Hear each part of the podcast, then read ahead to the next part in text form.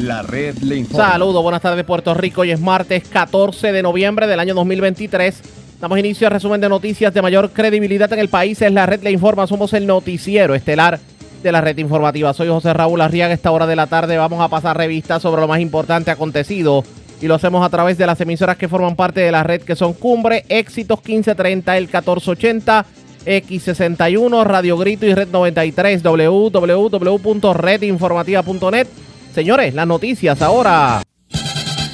Las noticias. La red le informa. Y estas son las informaciones más importantes de la red Le Informa para hoy martes 14 de noviembre. Abogados de la representante Mariana Nogales denuncian alegada persecución del Estado para desprestigiarlos y acusan al Departamento de Hacienda de prestarse para el chanchullo.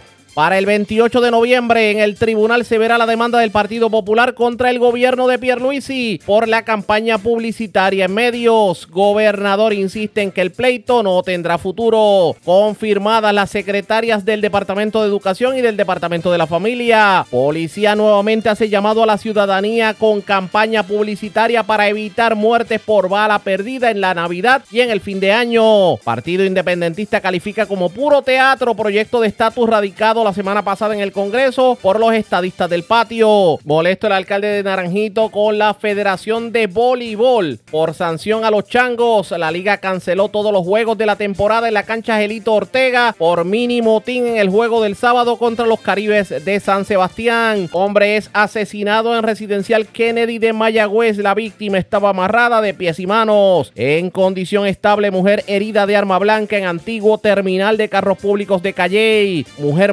y hombre resulta herido en medio de accidente esta madrugada frente a Hotel del Condado. Ambos viajaban por la avenida cuando impactaron una palma. Policía encuentra a dos menores de 3 y 5 años caminando solos en la madrugada en residencial de Río Piedras. Asaltan y agreden a mujer en estación de gasolina en Peñuelas. Se llevan 9 mil dólares y mercancía de gasolinera en Buenavista de Bayamón. También 3.500 en herramientas de vehículo en las facilidades de Luma. Varios arrestados en medio de operativo por drogas en residencial Zorrilla de Manatí. Dos jóvenes arrestados en medio de intervención por violaciones a la ley de tránsito en Mayagüez, pero le ocuparon a los jóvenes armas y drogas. Esta es la red informativa de Puerto Rico. Señores, damos inicio a la edición de hoy martes del noticiero estelar de la red informativa de inmediato a las noticias. El Departamento de Hacienda se está prestando para perseguir políticos, permitiendo que se den movidas ilegales para, digamos, obtener información de los contribuyentes y otros temas y por el estilo. ¿Y por qué decimos eso? No lo decimos nosotros. ¿Eso quién lo dice? Y lo dijo en conferencia de prensa en el día de hoy, lo fue nada más y nada menos que el grupo legal que defiende a la representante Mariana Nogales y a su madre Rita Molinelli en el caso que lleva el FEI en su contra. Hablaron en conferencia de prensa los licenciados José Andreu Fuentes y Frank Torrepiada e hicieron unas serias acusaciones, lo que calificaron como incidentes extraordinarios por parte del Departamento de Hacienda con relación al caso que se dirime en el tribunal como parte de la vista de regla 6 en alzada. ¿Cuáles son esas irregularidades? ¿Cuáles son esos eventos extraordinarios y por qué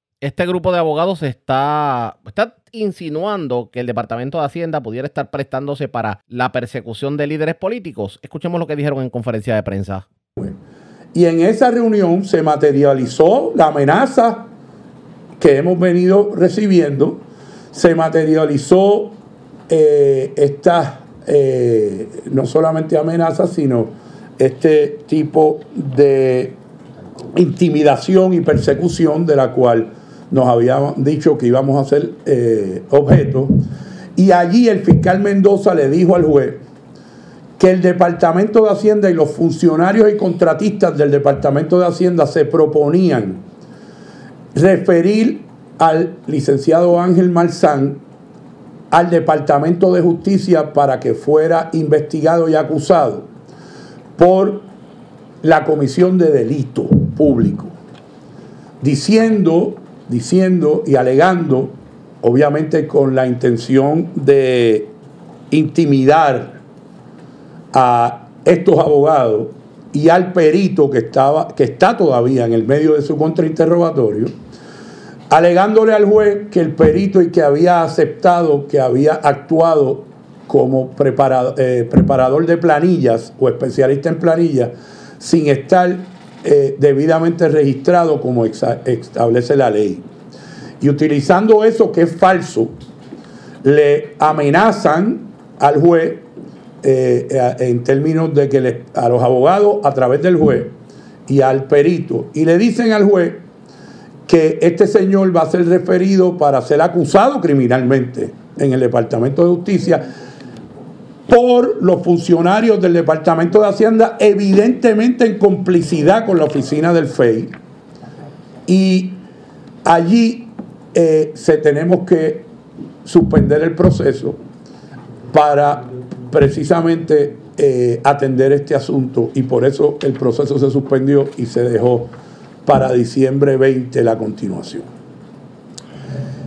Eh, esta situación es bien delicada y, realmente eh, triste porque el departamento, los funcionarios del departamento de Hacienda, ha quedado confirmado entonces que los funcionarios del departamento de Hacienda con la complicidad del FEI están a utilizar su poder gubernamental para acallar a estos abogados, para desprestigiar a nuestro perito, para desprestigiar la teoría de nuestro caso y finalmente para hacerle daño también a nuestros clientes y a Mariana Nogales y su madre en este asunto. Eso no se puede permitir, eso es un abuso de poder que viola, que viola en nuestro Estado de Derecho leyes estatales y leyes federales que no permiten que el Estado, socorro de autoridad, eh, viole los derechos civiles de los ciudadanos, ya sean abogados, ya sean eh, personas privadas o lo que sea. El Estado no puede utilizar su autoridad para intencionalmente violar los derechos y menos aún en un proceso criminal donde está envuelto el derecho del acusado a tener una representación adecuada, una representación legal adecuada y a defenderse de los cargos que le están imputando en su contra. Esta denuncia ya ha sido hecha al Departamento de Justicia, al secretario de Justicia en el día de ayer. El licenciado Marzán le ha enviado una, le envió, una carta al secretario de Justicia donde le copia una carta eh, que también enviaron al Departamento de Hacienda, al, al secretario de Hacienda, donde eh, denuncian esta situación e invocan sus derechos, invoca su derecho eh, a, que, a que el Estado intencionalmente no le viole eh, los derechos civiles y constitucionales. En esa carta es importante, de la cual le hemos dado copia, en esa carta el abogado del licenciado Marzán cita también e incluye copia de una carta anterior donde él como abogado representó a otros abogados que le hicieron lo mismo, que el departamento de Hacienda, en el que le incluimos eh, en los documentos que le estamos entregando, se incluye una carta donde el licenciado, eh, el abogado de Martínez Echevarría, abogado de, de- del licenciado Marzán, llama la atención de que este no es el primer caso y que hay un patrón de esta situación donde el Departamento de Hacienda eh, eh, anteriormente ha hecho, ha tomado represalia o ha intentado tomar represalia con abogados que han representado a contribuyentes ante el departamento en situaciones eh, de posibles acusaciones criminales también. Así que esto no es nuevo, aparentemente es un patrón lo que estamos viendo, de que funcionarios de alto nivel del Departamento de Hacienda han cogido la costumbre de tomar represalias contra abogados que defienden los derechos constitucionales y los derechos de su cliente eh, en, en situaciones como la del caso nuestro de Mariana Nogales. Además, nosotros, los, los tres abogados que estamos aquí ante ustedes, También le presentamos en el día de ayer una carta al secretario de Justicia pidiéndole que investigue esta situación, pidiéndole, como les dije, que como esta situación es violatoria o hay una posibilidad de, violaciones a las leyes estatales y las leyes federales que rigen esta materia, que se investigue esta situación y se tomen las medidas que haya que tomar para evitar que esto siga ocurriendo, incluyendo el asunto con el perito nuestro eh, y esa amenaza que se le ha hecho que no tiene fundamento alguno de que en el medio del proceso, imagínense ustedes a un testigo de cargo que sabemos, sabemos que lo que está testificando es sobre todas las deficiencias que ha tenido la investigación del Departamento de Hacienda en este caso. ¿Saben ustedes que han tenido que traer eh, a un contratista del Departamento de Hacienda que tiene un millón de dólares en contrato y lo han tenido que traer un exsecretario de Hacienda para tratar de lavarle la cara al departamento en este asunto y saben eh, de lo que ha ocurrido en sala y esa persona intervino con el fiscal en el medio de la sala para llamarle la atención al fiscal de este asunto y el fiscal posteriormente dijo que los funcionarios del Departamento de Hacienda iban a acusar a nuestro perito en el medio del caso. Todo el mundo, aquí no hay duda y sabemos que la inferencia razonable de este asunto es que eso, que no tiene ni pie ni cabeza, porque no hay ninguna actuación que pueda ser delictiva del señor Marzán, no tiene otro propósito que no sea intimidar al señor Marzán, intimidar a estos abogados en la defensa del caso, con el propósito de afectar la defensa y con el propósito de hacerle daño a nuestros clientes. Así que nosotros no nos vamos a quedar callados esta- ante esta situación. En estas cartas hemos sido enfáticos en decir que los abogados no vamos a tolerar que el Estado utilice su poder para abusar de esta forma y para llevar a cabo este tipo de acción con el propósito de afectar el desempeño de estos abogados en el cumplimiento de- del derecho constitucional que tiene Mariana Nogales y su madre de representarse adecuadamente y de poder levantar todas las defensas que tienen en el caso. Y esto es un atentado que, que hay que denunciar con fuerza, porque no se puede permitir. Muchas gracias por, por haber estado aquí. Pero en efecto, eh, el licenciado Marzán tiene, eh, está autorizado para lo de las planillas. ¿Cómo funciona eso? Si usted no está autorizado, no puede hacer planillas, no puede cobrar. O, Et- ¿cómo es Esto, la- es- esto es bien fácil, mira. El licenciado Marzán, desde principios de los años 90, es CPA. Fue la primera nota de su reválida de CPA. Posteriormente estudió Derecho y hizo una maestría en la Universidad de Georgetown de Derecho Contributivo. Lo único que el licenciado Marchán, o Marzán, perdón, testificó en el contrainterrogatorio es que él ha trabajado en la preparación de planilla.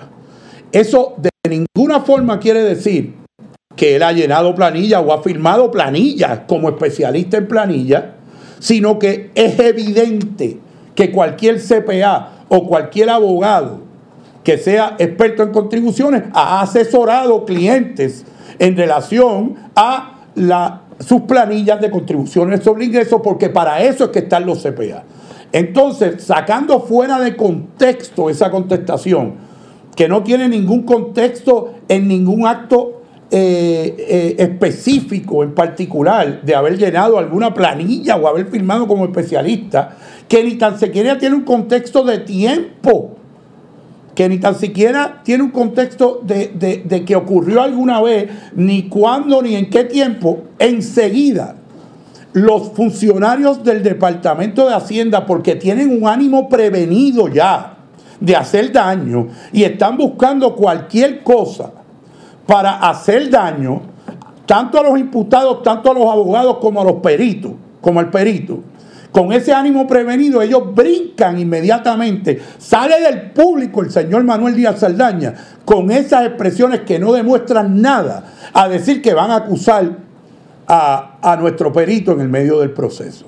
Y eso no solamente es una locura porque no está sustentado en, en nada, sino que es parte, mírenlo, ya es parte de un ánimo prevenido que estas personas tienen de hacer daño y confirma lo que nos hemos venido recibiendo, la información que hemos venido recibiendo los abogados, de que hay este movimiento eh, en los altos niveles del Departamento de Hacienda eh, eh, para afectar a estos abogados y para afectar a- a- a la defensa de Mariana, afectando la credibilidad de su perito, como represalia de lo mal que están quedando y lo mal que quedaron en la primera vista, y estoy citando ahí lo que las fuentes dicen.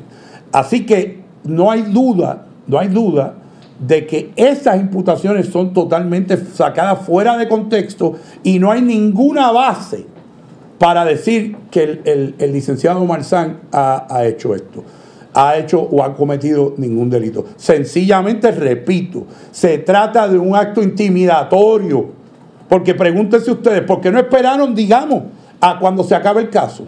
¿Por qué tienen que hacer esto en el medio del proceso si no es para afectar?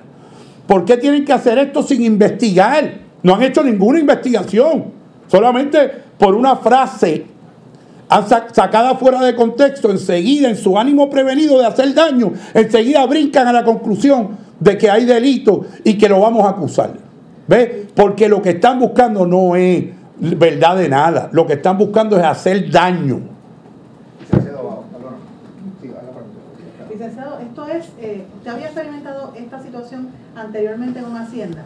Nunca había experimentado esta situación. Yo soy un abogado de 35 años eh, de experiencia que, como usted conoce, he llevado muchos casos de alto perfil en este país.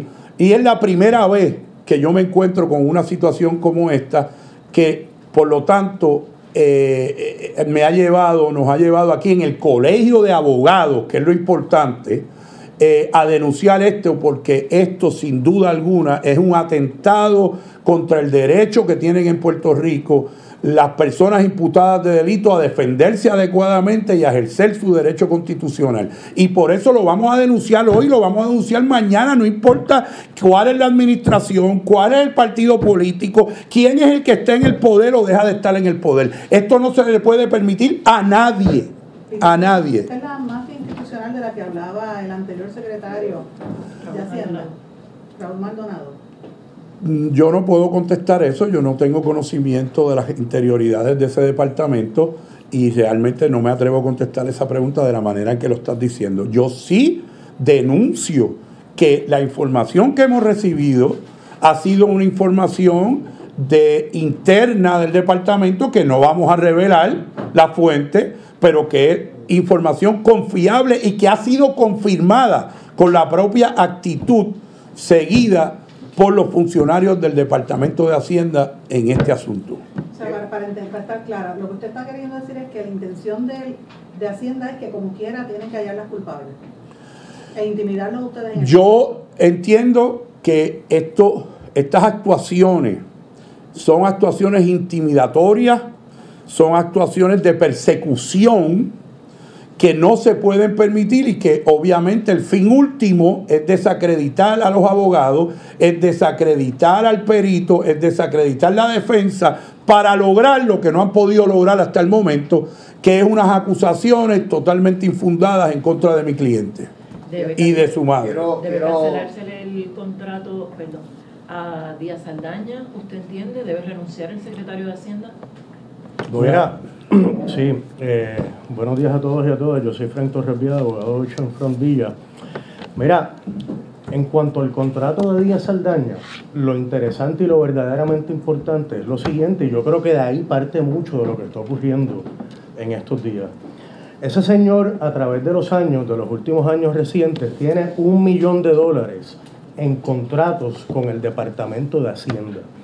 Y ante el desprestigio del Departamento de Hacienda y de la oficina del FEI en el manejo de este caso y de otros casos, se han buscado a Manuel Díaz Saldaña, que es un contratista que recibe o ha recibido un millón de dólares por trabajar para el Departamento de Hacienda, para que sirva como perito en un caso criminal y para que testifique bajo juramento mientras sirve de contratista al Departamento de Hacienda. Y yo creo que no hace falta ser abogado ni abogada para saber que usted no puede ser independiente y objetivo, que son las notas características de un testimonio pericial, mientras usted declara a favor del que le paga un millón de pesos.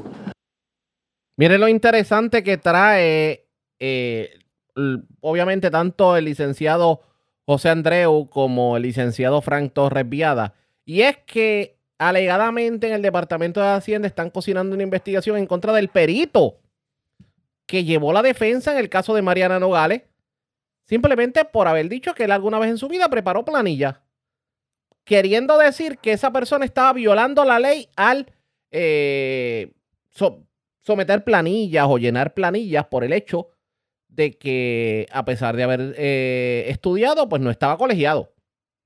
Él es abogado, pero obviamente estudió CPA y tiene el conocimiento de CPA.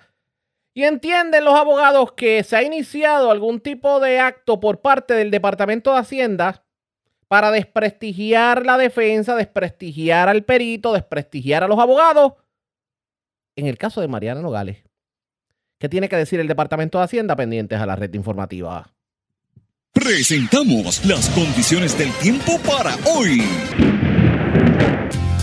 Hoy martes se espera un día soleado con algunos aguaceros en la tarde, mientras, el paso de vientos alisios dará paso a condiciones de brisa con lluvia excesiva el jueves por la noche. Las condiciones húmedas y ventosas continuarán al menos hasta el domingo. Los vientos amainarán el domingo, pero es probable que las lluvias excesivas continúen hasta el martes de la próxima semana. En el mar, se espera que esté generalmente agitado sobre las aguas locales a corto plazo. Sin embargo, el jueves por la noche habrá un aviso para embarcaciones pequeñas. Se espera que el oleaje aumente a medida que una zona de baja presión se mueva a nuestra zona. En la red informativa de Puerto Rico, este fue el informe del tiempo.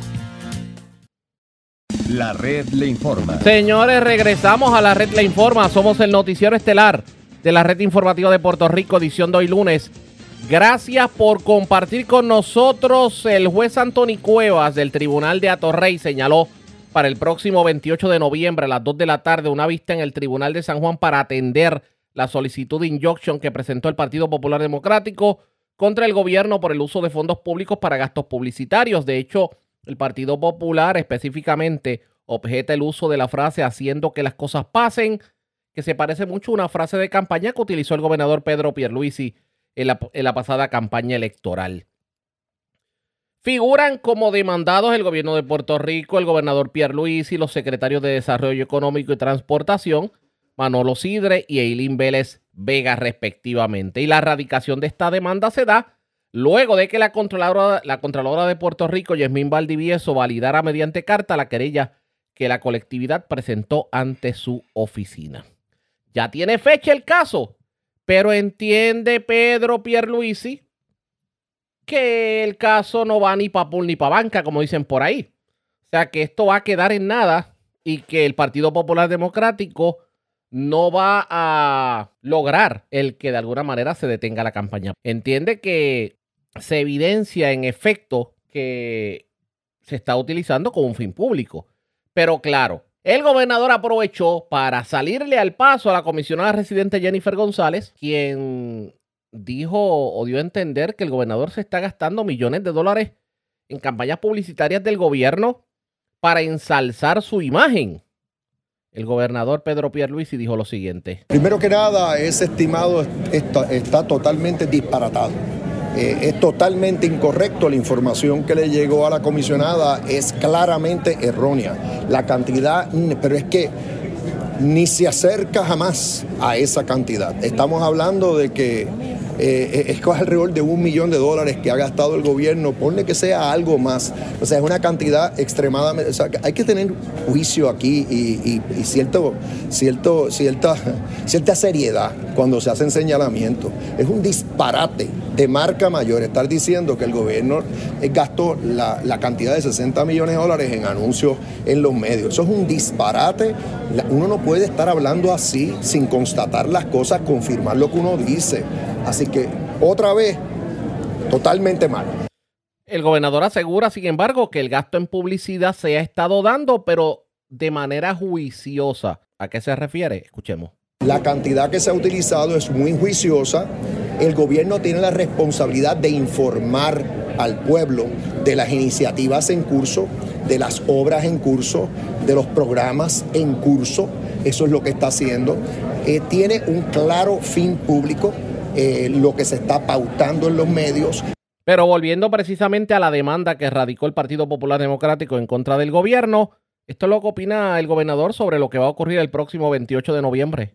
Eso no tiene ningún, no tiene ni pies ni cabeza, porque esto se, desde, desde por lo menos eh, eh, los años 80, eh, el gobierno ha pautado en los medios para informar lo que hace. Desde por lo menos desde la administración de Rafael Hernández Colón, eso se ha hecho consistentemente.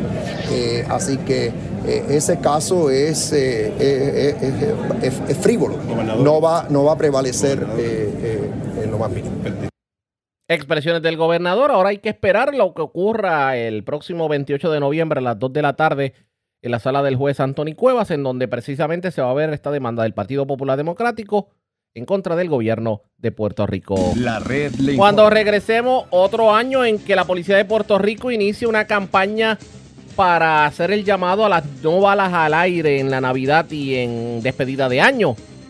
También el alcalde de Naranjito está furiosísimo porque el sábado pasado, el, sábado pasado, debo decir, hubo un motín, mini motín en la Gelita Ortega en medio de un juego de voleibol entre los changos de Naranjito y los Caribes de San Sebastián. Y la liga dijo que los changos no pueden volver a jugar en la Gelita Ortega. El alcalde dice que la sanción es exagerada y que penaliza al pueblo.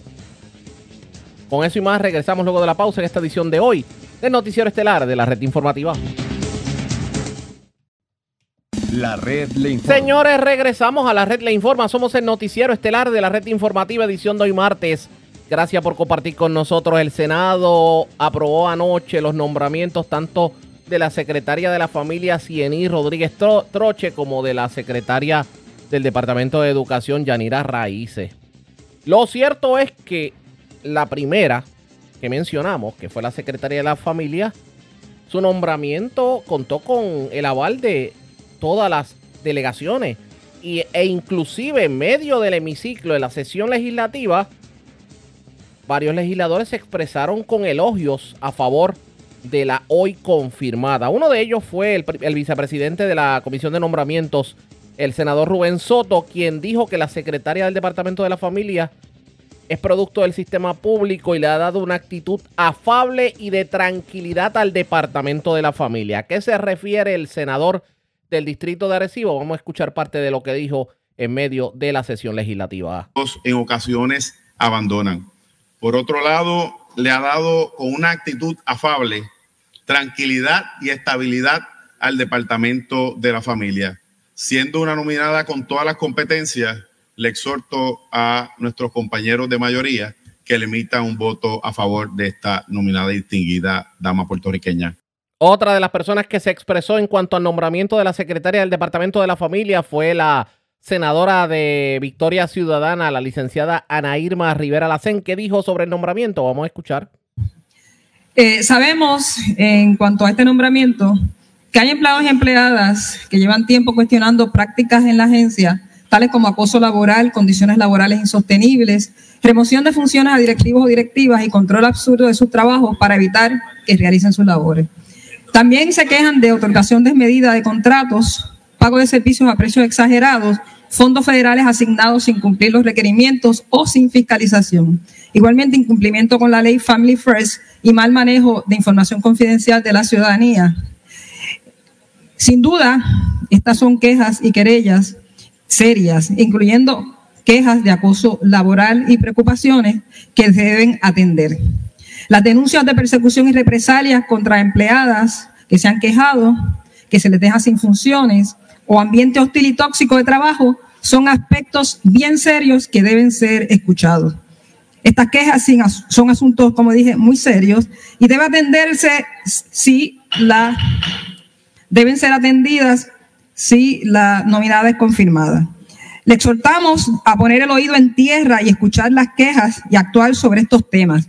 Nuestra delegación, una vez dicho esto que estoy diciendo aquí, para que sea escuchado por la nominada, va a votar a favor sobre la base que estamos diciendo y estamos siendo eco de quejas que nos han sido eh, expuestas. Y entendemos que de ser confirmada debe ella no solamente escuchar, sino hacer lo que sea necesario para poner fin a todas estas quejas, pero poner fin escuchándolas y haciendo los procedimientos que deben hacerse para atender estas situaciones que sin duda crean un ambiente de trabajo eh, que no es el adecuado para cualquier agencia que trabaja los temas tan sensibles que trabaja el Departamento de la Familia. Como vuelvo a decir, estos son unos planteamientos que les estamos haciendo a la nominada, que estaremos pendientes y cuando sea necesario también haremos nuevamente uso de la palabra para denunciar si fuera posible y si es posible y cuando sea posible. Pero le vamos a estar dando el voto a favor y le exhortamos a que arregle la casa para que la familia esté bien.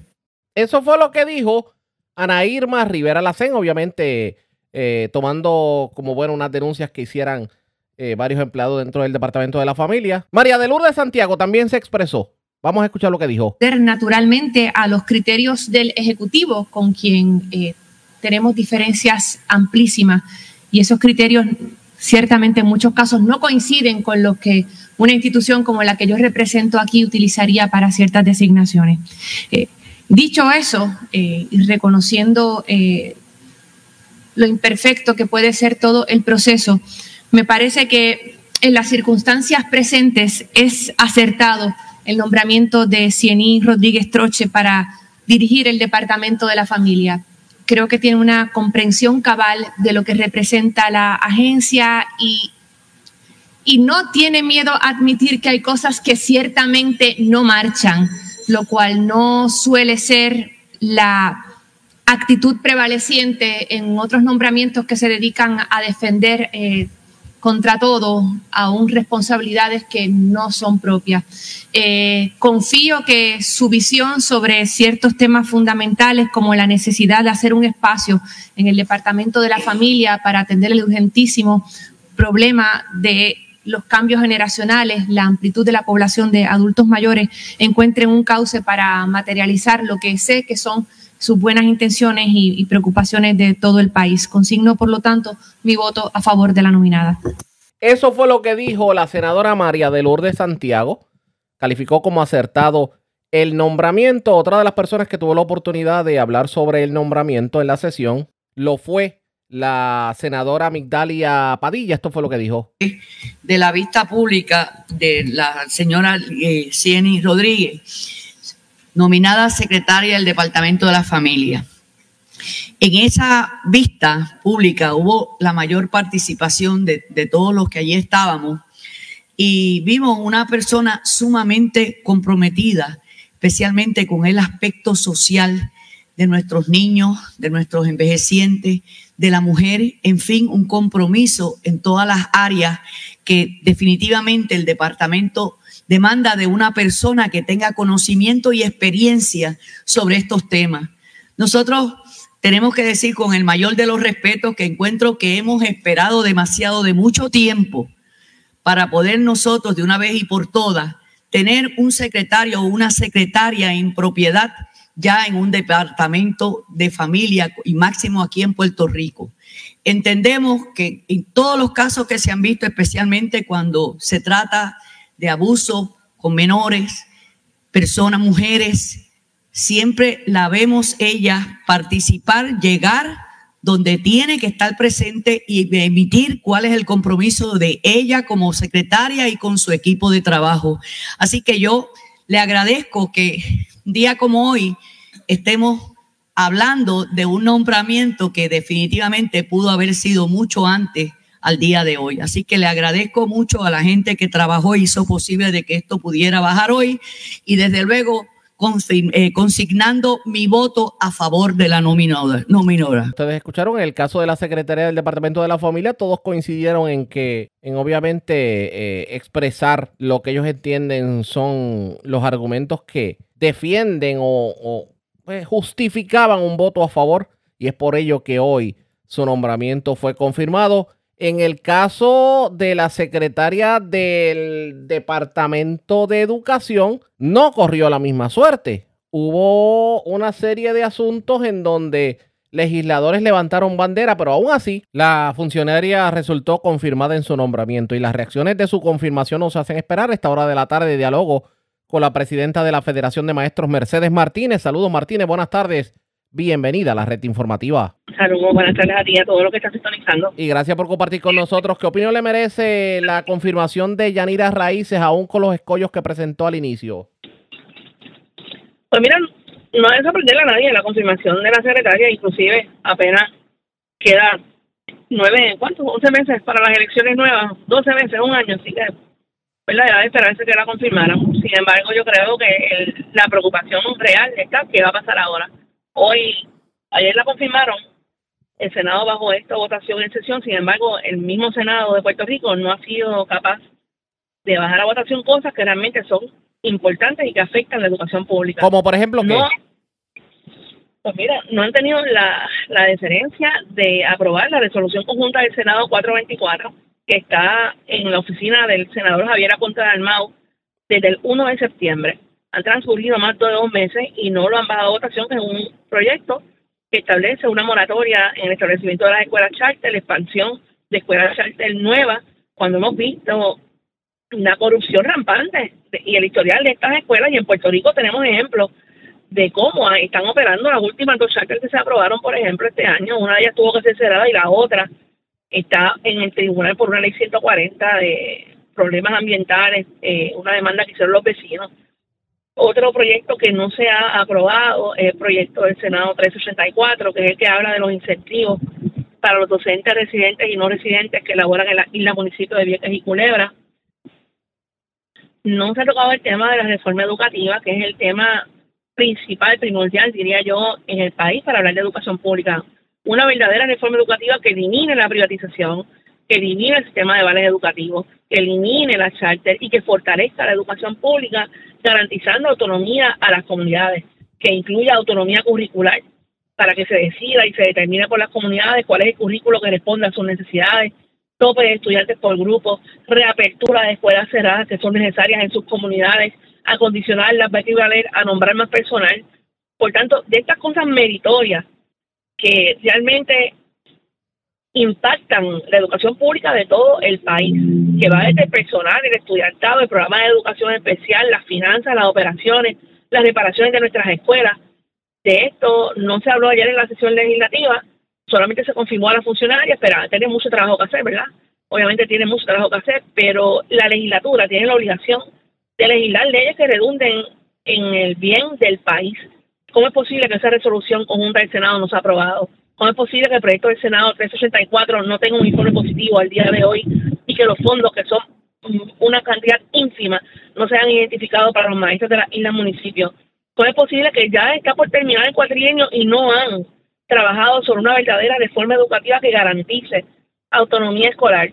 De eso yo creo que debería estar hablando el Senado de Puerto Rico, más allá de confirmaciones de secretarios, porque esto es, ¿verdad? El nombramiento de los secretarios es el cuento de nunca acabar. La política partidista siempre reina se alían en el bipartidismo, sin embargo, las condiciones materiales de nuestras escuelas, las condiciones de trabajo de los docentes, las condiciones de estudio de nuestros estudiantes, la condición apremiante de los docentes cuando vayan a ser unos envejecientes que no tienen retiro, porque esa misma legislatura aprobó un proyecto que permitía el plan de ajuste de deuda y no han sido quienes de enmendar su error y de hablar con la Junta para que se logre enmendar un plan de ajuste a la deuda que le garantice una vez digna a la docencia con un retiro digno para su vejez.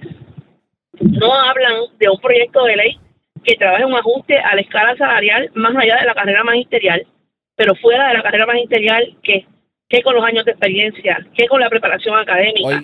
Eh, son cosas varias y eso pues no se ha, no se ha discutido en Oh, este cuatrienio Pero, realmente. pero fíjese esto, fíjese esto. Yo no sé si yo tengo, y con esto cierro, porque estoy corto de tiempo. Yo no sé si mi percepción es correcta, pero con esto del nombramiento de Yanira Raíces, a mí me parece que mucho- muchos issues que quedaron pendientes de clarificación, como por ejemplo lo que va a pasar con las escuelas del sur, las escuelas cerradas, el tema de la charter que usted indicó, eh, la reconstrucción de las escuelas con columnas cortas por lo de los temblores, etcétera, etcétera. Es como si lo hubieran barrido debajo de la alfombra. sí, no, no- le tocará al pueblo, ¿verdad? De Puerto Rico permitir, no permitir que eso ocurra y nos tocará fiscalizar, nos tocará denunciar, nos tocará reclamar, porque los fondos están, los fondos estatales y federales están en la vez que más dinero presupuestado ha tenido el Departamento de Educación. Por tanto, no es cuestión presupuestaria el problema, es una cuestión administrativa y para eso pues estaremos nosotros, estaremos aliados, ¿verdad? A la prensa, como tú, por ejemplo, como siempre, y estaremos haciéndole los reclamos a la legislatura del gobernador que haya que hacerle. Vamos a estar pendientes. Gracias, Mercedes Martínez, por haber compartido con nosotros. Gracias, buenas tardes. Como siempre, la presidenta de la Federación de Maestros, Mercedes Martínez, así está la cosa, tanto en educación como en familia. En educación, pues obviamente hay temas que quedan en el tintero, pero ya se confirmó la secretaria en el Departamento de la Familia. Todo fue loas a favor de Cieny Rodríguez Troche, que de hecho estábamos gestionando una entrevista en el día de hoy, pero se encuentra fuera del país en gestiones personales. Ya esperamos que cuando regrese, pues podamos hablar con ella sobre los planes en el Departamento de la Familia. La red le A la pausa cuando regresemos, las noticias del ámbito policíaco más importantes acontecidas entre las que tenemos que destacar. Una persona fue asesinada en el residencial Kennedy de Mayagüez. También una mujer se encuentra en condición estable luego de haber sido herida con un arma blanca en el viejo terminal de carros públicos de Calley. Y la policía encontró a dos menores de 3 y 5 años andando solos en la madrugada en un residencial de Río Piedras. También se llevaron 9 mil dólares de una estación de gasolina y una mujer murió. Un hombre resultó herido en medio de un accidente que ocurrió en, en Isla Verde. Aparentemente el vehículo en que viajaron, pues el que iba conduciendo perdió el control e impactó una palma. Es lo próximo, la pausa, regresamos. La red le informa. Señores, regresamos a la red Le Informa. Somos el noticiero estelar de la red informativa de Puerto Rico, edición de hoy martes. Gracias por compartir con nosotros. Vamos a noticias del ámbito policíaco. En la madrugada de hoy, dos menores fueron encontrados solos caminando por el residencial Montatillo. Lo cierto es que los menores eh, tenían edades entre 3 a 5 años. Información con Iliana Echevarría, oficial de prensa de la policía en el cuartel general. Saludos, buenas tardes. Saludos, muy buenas tardes a todos. Tenemos que agentes del negociado de la Policía de Puerto Rico, adscritos al precinto de Monteatillo, fueron alertados preliminarmente sobre una situación sospechosa en las inmediaciones del residencial Monteatillo en Río Piedras. Según la información suministrada, una llamada a través del sistema de emergencias 911 alertó a la uniformada sobre dos menores de entre las edades de 3 a 5 años que se encontraban caminando solos por el lugar. Al llegar los agentes, se transportaron a los menores hacia la sala de emergencias de una institución hospitalaria para que recibieran asistencia médica, donde el doctor de turno certificó que se encontraban en buen estado de salud. El caso fue referido al personal adscrito a la División de Delitos Sexuales del área de San Juan, en conjunto al Departamento de la Familia, quienes harán cargo de la correspondiente investigación. Gracias por la información. Buenas tardes. Buenas tardes. Gracias, Eriliana Echevarría, oficial de prensa de la policía en el cuartel general. Nos quedamos en la zona metropolitana porque una dama murió, otra persona resultó herida en medio de un accidente ocurrido en la avenida Ashford frente a un hotel del condado. Información con José Catalano, oficial de prensa de la policía. Saludos, buenas tardes. Saludos Ariaga y saludos a los redes de escucha. Eso es correcto, Ariaga. Muy lamentablemente, un choque de auto carácter fatal con objetos fijos fue reportado a eso de las 4 y 20 de la madrugada de hoy en la avenida Ashford frente al Hotel Condado en dirección de Carolina hacia San Juan. Según se informó, un hombre aún sin identificar conducía un vehículo marca Volvo modelo 850 color rojo del año del 1996 por el lugar antes mencionado y en circunstancias que se encuentran bajo investigación. Impactó la parte frontal del vehículo con una palma que se encontraba en la acera. Tras el impacto, el perjudicado y una mujer que se encontraba de pasajera de dicho vehículo antes descrito resultaron con heridas de gravedad. El hombre y la mujer fueron transportados en ambulancia al Hospital Centro Médico de Río Piedra, donde posteriormente el médico de turno certificó la muerte de la mujer y la condición del hombre se describe como de cuidado. El agente López, adscrito al mencionado precinto, investigó de manera preliminar, refiriendo el caso a la División de Patrullas y Carreteras del área de San Juan, del negociado de la Policía de Puerto Rico, junto al fiscal de turno. Esta noticia va más adelante se estará ampliando la información. Gracias por la información. Buenas tardes. Siempre a la orden. Gracias, era José Catalán, oficial de prensa de la policía en Carolina, de la zona noreste. Vamos al sur de Puerto Rico. Una mujer no solamente fue asaltada por desconocidos, sino que también fue agredida y amenazada. Esto ocurrió en los predios del garaje golf en la carretera número 2 en el barrio Encarnación de Peñuelas. Además, se llevaron un vehículo de una hacienda en la zona de Salinas. Información con Irma de Gro, oficial de prensa de la policía en Ponce. Saludos, buenas tardes. Saludos, buenas tardes a todos. Agentes del negociado de la Policía de Puerto Rico, adscritos al distrito de Peñuelas, investigaron preliminarmente una querella de robo ocurrida a eso de las 10.55 de la mañana de ayer lunes en los predios del garaje Golf ubicado en la carretera número 2, kilómetro 215.2 del barrio Encarnación en el mencionado municipio, según informó la perjudicada, que se encontraba en el lugar antes mencionado cuando fue agredida por una mujer en el área del rostro y luego dos hombres mediante amenaza e intimidación y utilizando la fuerza la despojaron de dos teléfonos celulares marcas Motorola, las llaves de su residencia y además de dos bultos tipo viajero con sus pertenencias, documentos personales y, de, y dinero en efectivo que se encontraban dentro del baúl del vehículo donde viajaba. Esta querella fue referida a la División de Robo del Cuerpo de Investigaciones Criminales de Ponce, quienes continúan con la investigación. Por otro lado, en Guayama, un hurto de vehículo fue reportado a la 1.35 de la madrugada de ayer lunes, ocurrido en la hacienda Carmen, ubicada en la carretera número 3 del mencionado municipio. Según informó el perjudicado, alguien le hurtó el vehículo marca Ford F-150 modelo STX color gris del año 2023, el cual se encontraba en el lugar antes mencionado. Agentes de la División de Vehículos Hurtados de Guayama continúan con la investigación. Buenas tardes. Y buenas tardes a usted también.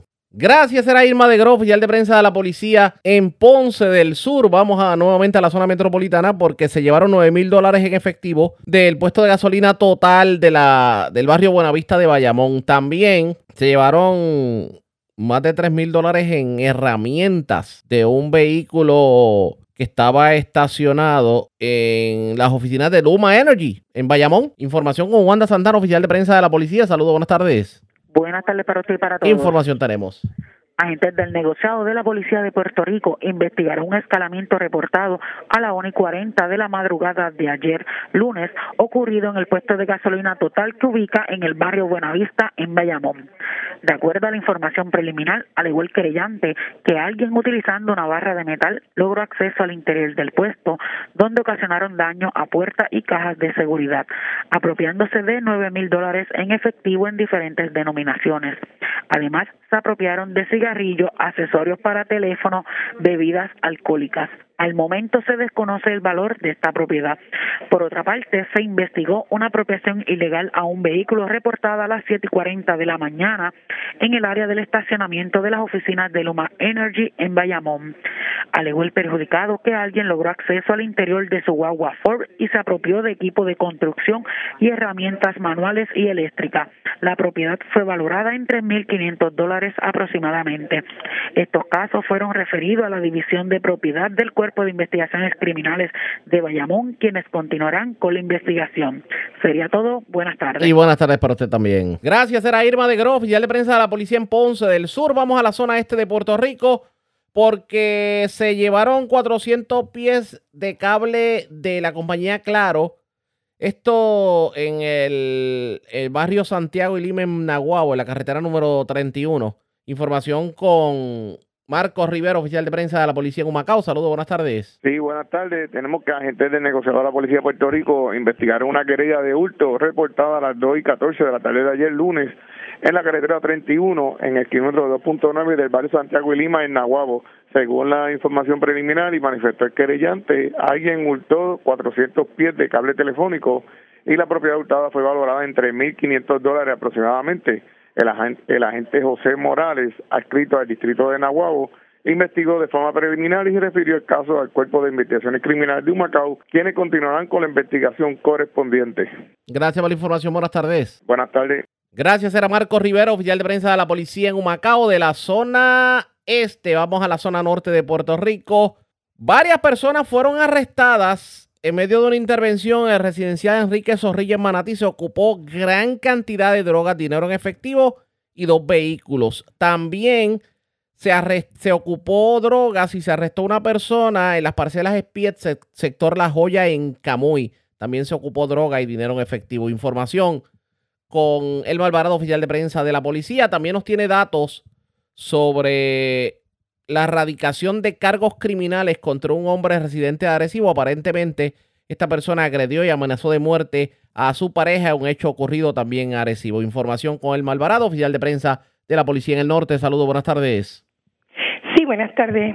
Agentes del negociado de la Policía de Puerto Rico, adscrito a la División de Droga, perdón, drogas, narcóticos y armas ilegales y en colaboración con el personal de drogas sutuado, durante el día de ayer realizaron varios planes de trabajo de vigilancia y arrestos en los pueblos de Manatí, Arecibo y Camuy. Como resultado del mismo, la policía intervino en el residencial Enrique Zorrilla, en Manatí, donde se logró el arresto de cinco personas entre las edades de 33, 35, 42, 63 y 73 años. Estos residentes de los pueblos de Bayamón, Manatí, Orocovis y Morovis. Se ocupó, perdón, se ocupó 70 bolsas de marihuana, 192 de heroína, 26 bolsas de cocaína, 39 bolsas de crack, 25 cápsulas de crack, dos vehículos ocupados y 1.049 dólares en efectivo. También realizaron un hallazgo en el residencial Antonio Márquez Arbona en Arecibo, donde se ocupó 24 bolsas de crack. Por otra parte, en las parcelas Espiet del sector La Joya en Camuy, lograron el arresto de un individuo de 40 años y vecino del mencionado lugar, y se ocupó 14 de heroína, y 150 dólares en efectivo. Estos casos serían consultados con el fiscal de turno para la posible erradicación de cargos correspondientes. También tenemos que agentes de la División de Violencia Doméstica de Arecibo llevaron a cabo una investigación que culminó con la erradicación de cargos criminales por los delitos de maltrato, maltrato mediante amenaza de la Ley 54, por parte de la Fiscalía contra Javier Serrano Maldonado, de 45 años y residente de Arecibo. De acuerdo a la investigación, para la fecha del 11 de noviembre, en Arecibo el imputado presuntamente agredió y amenazó de muerte a la perjudicada. El caso fue consultado con la fiscal Lourdes López quien radicó los cargos antes mencionados. La prueba fue presentada ante el juez Rafael Lugo del Tribunal de Arecibo, quien luego de escuchar la prueba determinó causa para arresto, fijando una fianza global de 20 mil dólares y al no prestar la fianza impuesta fue ingresado en el complejo correccional de Bayamón hasta su vista preliminar. El agente José Berrión Martínez, adscrito a la División de Violencia de Género y Asuntos Juveniles de Arecibo, investigó, tenía a cargo la investigación. Esa es la información que tenemos hasta el momento. Que tengan todos buenas tardes. Y buenas tardes para usted también. Era el Malvarado, oficial de prensa de la policía en Arecibo. Más noticias del ámbito policíaco en nuestra segunda hora de programación. Pero señores, esta hora de la tarde hacemos lo siguiente. La red le informa. Nos vamos a una pausa, identificamos nuestra cadena de emisoras en todo Puerto Rico. Regresamos con más en esta edición de hoy, martes, del noticiero estelar de la red informativa. La red le informa. Señores, iniciamos nuestra segunda hora de programación. El resumen de noticias de mayor credibilidad en el país es la red le informa. Somos el noticiero estelar de la red informativa edición de hoy, martes 14 de noviembre. Vamos a continuar pasando revistas sobre lo más importante acontecido y como siempre a través de las emisoras que forman parte de la red que son Cumbre, Éxitos 1530, El 1480, X61, Radio Grito y Red 93. Señores, las noticias ahora. Las noticias. La red le informa. Y estas son las informaciones más importantes de la red le informa para hoy martes 14 de noviembre. Abogados de la representante Mariana Nogales denuncian alegada persecución del Estado para desprestigiarlos y acusan al Departamento de Hacienda de prestarse para el chanchullo.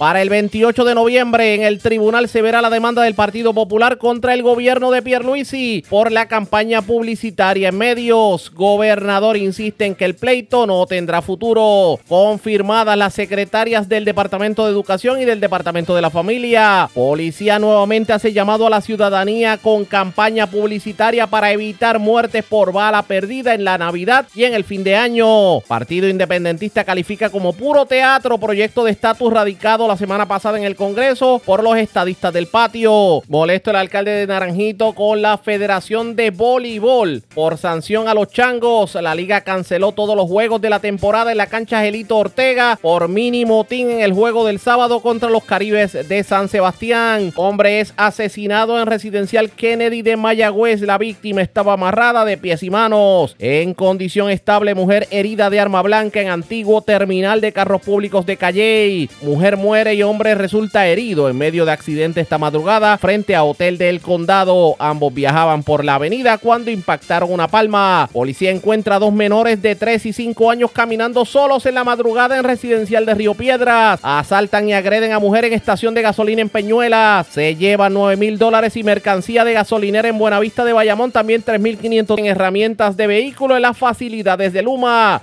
Varios arrestados en medio de operativo por drogas en residencial Zorrilla de Manatí. Dos jóvenes arrestados en medio de intervención por violaciones a la ley de tránsito en Mayagüez, pero le ocuparon a los jóvenes armas y drogas. Esta es la red informativa de Puerto Rico. Bueno, señores, damos inicio a la segunda hora de programación en el noticiero estelar de la red informativa de inmediato a las noticias. Como todos los años para esta misma época, la Policía de Puerto Rico hace pública lo que será su campaña para evitar muertes por bala perdida, tanto en las festividades navideñas como en fin de año. Y este año no fue la excepción. Obviamente la conferencia de prensa por parte del jefe de la policía se hizo en el residencial Manuela Pérez, que ha sido clave en los últimos años en este tipo de eventos. Allí estuvo presente obviamente el jefe de la policía. Estuvo presente el líder eh, comunitario Papo Cristian y también estuvo el padre de Carla Michel, que fue la última joven que murió por bala perdida, que se ha convertido también en ficha importante de este tipo de campaña eh, para la ciudadanía. Vamos a escuchar las declaraciones que diera en conferencia de prensa el jefe de la policía, Antonio López Figueroa. Esta campaña, una campaña de salvar vidas, señores también quiero reconocer a un señor de nombre, Ramón Pérez Antoni, pero posiblemente muy pocas personas lo conozcan con ese nombre, conocido como Papo Cristian, que fue el que hace 20 años tuvo la gran idea de hacer esta campaña para que todo el mundo tenga la conciencia de que el valor de la vida no tiene precio por ende, ni un disparo más al aire para proteger a nuestros niños, a nuestras familias y a todos los que vivimos en esta bonita isla. Gracias, Pablo, por ese paso que diste. Hace 20 años hemos estado contigo en varias actividades y esta va a ser la última, en nombre de Dios. También, Carlos Manuel Negrón Santiago, conocido como Carlos Negrón, padre de Carla Michelle Negrón Vélez, a su madre Evelyn Pérez que está por aquí. Gracias por tomar la iniciativa y que yo sé que Carla está junto a ustedes, llevando día a día, año tras año, para que Puerto Rico cree conciencia de que no podemos perder una vida más por balas perdidas ni perder una vida más por armas de fuego. Gracias Carlos por estar junto a mí, siempre me has dicho que sí en todas las actividades que te hemos pedido que participe y seguimos adelante en nombre Esta campaña, lanzamiento va al aire 2023. Es como dice la primera de las estrofas que cantó Alvin Vázquez.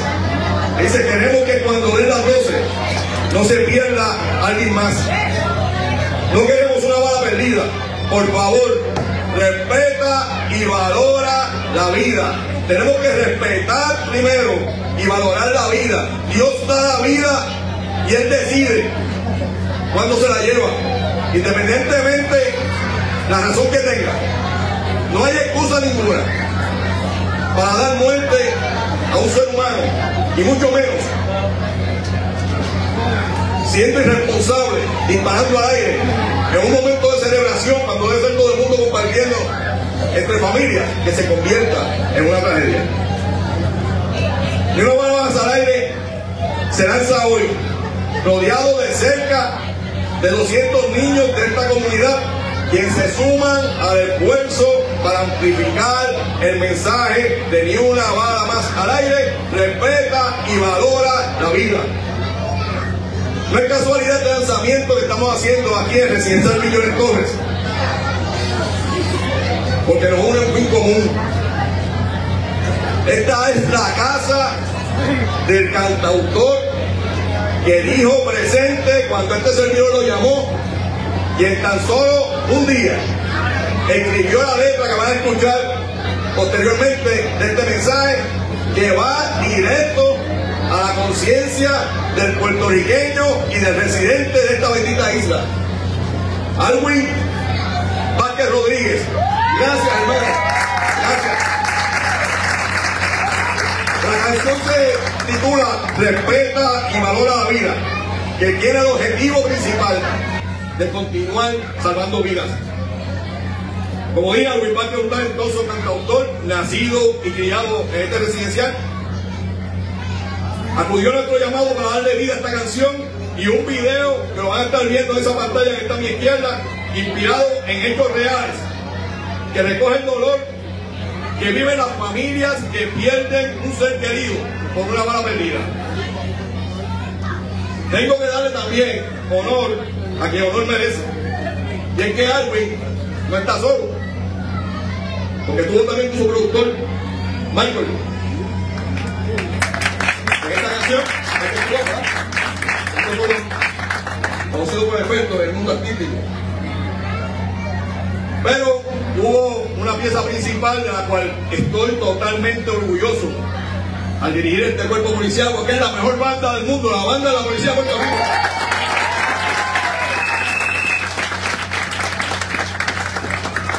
Señores, desde el 2011, 2012, perdóname, no hemos tenido una muerte producto de una bala perdida.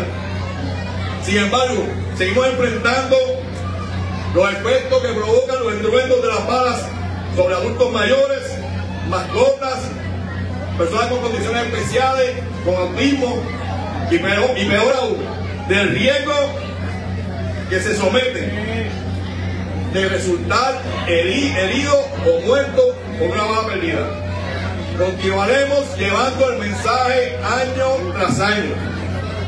El negociado de la Policía de Puerto Rico, el Departamento de Seguridad Pública está comprometido con esta campaña y con otras campañas que se están llevando a cabo para promover a Puerto Rico la estrategia comunitaria como un fin principal de trabajar con nuestra sana convivencia.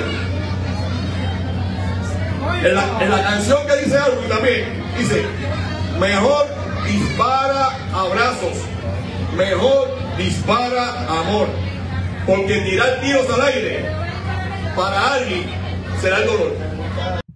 Eso fue lo que dijo el jefe de la policía Antonio López Figueroa, pero vamos a escuchar las declaraciones que diera precisamente el líder comunitario Papo Cristian en torno a la campaña 2023 para evitar muertes por bala perdida.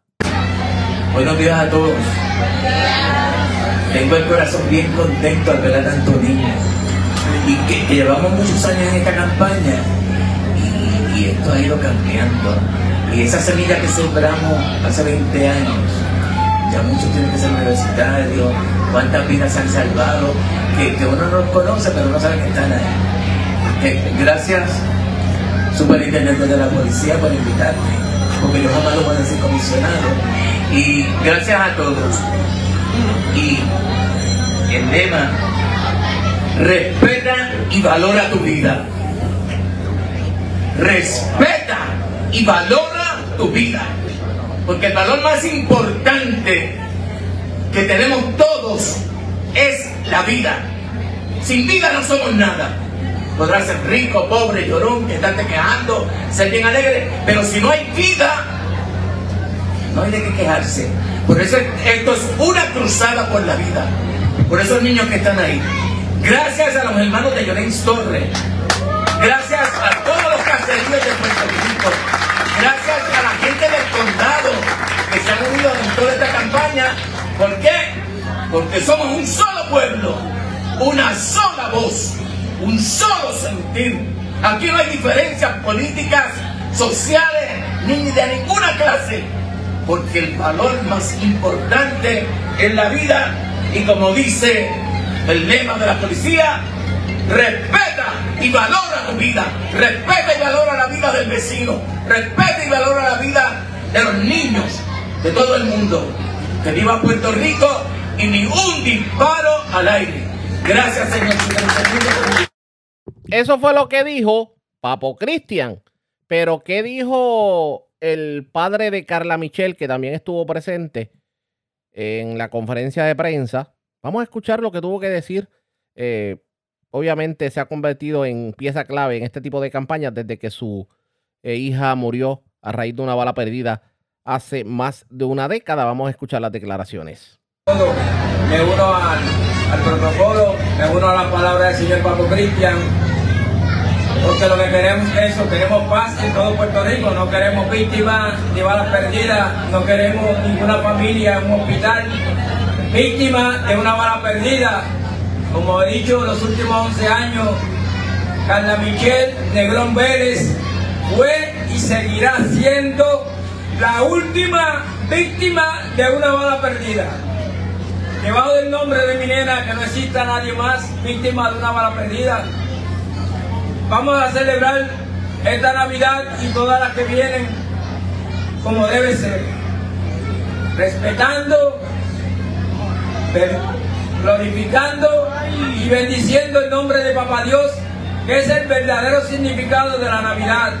Y esas fueron las declaraciones, la campaña, pues bastante original y de hecho se usa música urbana en la campaña para, por el aquel de la, de, de las nuevas generaciones comienza en diferentes lugares, medios de comunicación, redes sociales, etcétera, etcétera. Es una campaña de servicio público. El, propósito principal es evitar más muertes por bala perdida en el cierre del año. Esto le vamos a dar seguimiento a ustedes pendientes a la red informativa. Presentamos las condiciones del tiempo para hoy.